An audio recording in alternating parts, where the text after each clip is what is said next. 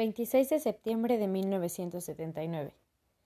Cristo, respondiendo a la pregunta sobre la unidad e indisolubilidad del matrimonio, se refirió a lo que sobre el tema del matrimonio está escrito en el libro del Génesis.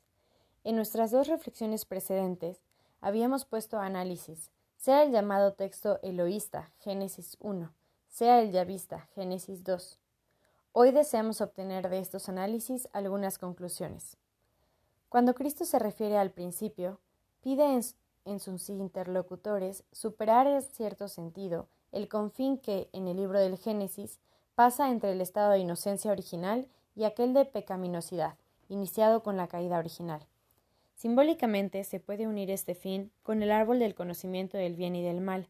que en el texto ya vista delimita dos situaciones diametralmente opuestas, la situación de la inocencia original y la del pecado original.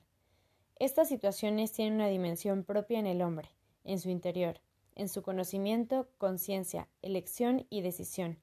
y todo esto en relación con Dios Creador, que en el texto ya vista es, al mismo tiempo, el Dios de la alianza, de la más antigua alianza del Creador con su criatura, es decir, con el hombre. El árbol del conocimiento del bien y del mal, como expresión y símbolo de la alianza con Dios, rota en el corazón del hombre, delimita y contrapone dos situaciones y dos estados diametralmente opuestos, el de la inocencia original y el del pecado original, y a la vez la pecaminosidad heredada en el hombre que deriva de aquel pecado. Sin embargo, las palabras de Cristo que se refieren al principio nos permiten encontrar en el hombre una continuidad esencial y un vínculo entre, entre estos dos estados o dimensiones diversos del ser humano, el estado de pecado forma parte del hombre histórico, tanto del cual leemos en Mateo 19, esto es, del interlocutor de Cristo en aquel entonces, como también de cualquier otro interlocutor potencial o actual de todas las épocas de la historia, y por lo tanto, naturalmente, también del hombre de hoy. Pero ese estado, el estado histórico precisamente, en cada hombre, sin excepción alguna, hunde sus raíces en su propia prehistoria teológica, que es el estado de la inocencia original. No se trata aquí solamente de dialéctica. Las leyes del conocer responden a las del ser. Es imposible entender el estado de pecaminosidad histórica sin referirse o remitirse, y Cristo efectivamente a él se remite, al estado de inocencia originaria,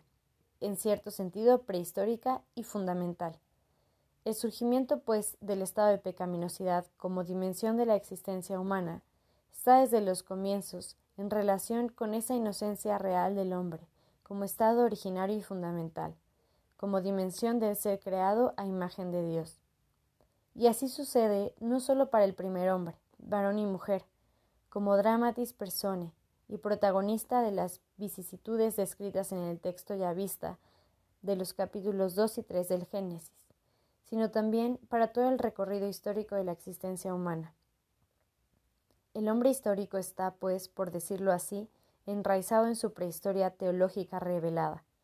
y por esto cada punto de su estado de pecaminosidad histórica se explica, tanto para el alma como para el cuerpo, con referencia a la inocencia originaria. Se puede decir que esta referencia es coheredad del pecado, y precisamente del pecado original. Si este pecado significa en cada hombre histórico un estado de gracia perdida, entonces implica también una referencia a esa gracia, que era precisamente la gracia de la inocencia originaria. Cuando Cristo, según el capítulo 19 de Mateo, se refiere al principio, con esta expresión Él no indica solamente el estado de inocencia originaria como horizonte perdido de la existencia humana en la historia. A las palabras que Él pronuncia con su propia boca, tenemos el derecho de atribuir al mismo tiempo toda la elocuencia del misterio de la redención. Efectivamente, ya en el ámbito del mismo texto ya vista del Génesis 2 y 3, somos testigos de cuando el hombre, varón y mujer,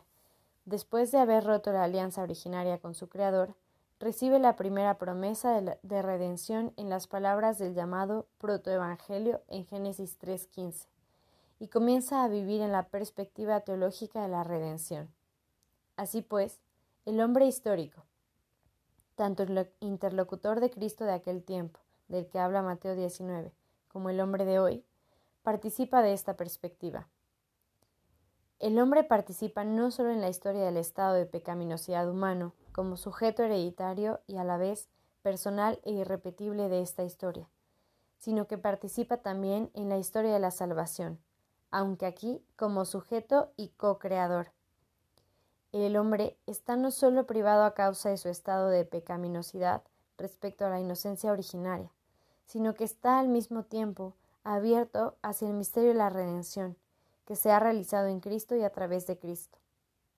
Pablo, autor de la carta a los romanos, presenta esta perspectiva de la redención en la que vive el hombre histórico, cuando escribe, También nosotros, que poseemos las primicias del Espíritu, nosotros mismos gemimos en nuestro interior, anhelando la redención de nuestro cuerpo. No podemos perder de vista esta perspectiva mientras seguimos las palabras de Cristo, que en su conversación sobre la indisolubilidad del matrimonio recurre al principio. Si ese principio indicase sólo la creación del hombre como varón y mujer, si, como ya hemos señalado, llevase a los interlocutores sólo hacia el confín del estado de pecado del hombre hasta la inocencia originaria, y no abriese, no al mismo tiempo la perspectiva de una redención del cuerpo, la respuesta de Cristo no sería realmente entendida de modo adecuado. Precisamente esta perspectiva de la redención del cuerpo garantiza la continuidad y la unidad entre el estado hereditario del pecado del hombre y su inocencia originaria, aunque esta inocencia la haya perdido históricamente de un modo irremediable. También es evidente que Cristo tiene el pleno derecho de responder a la pregunta interpuesta por los doctores de la ley y de la alianza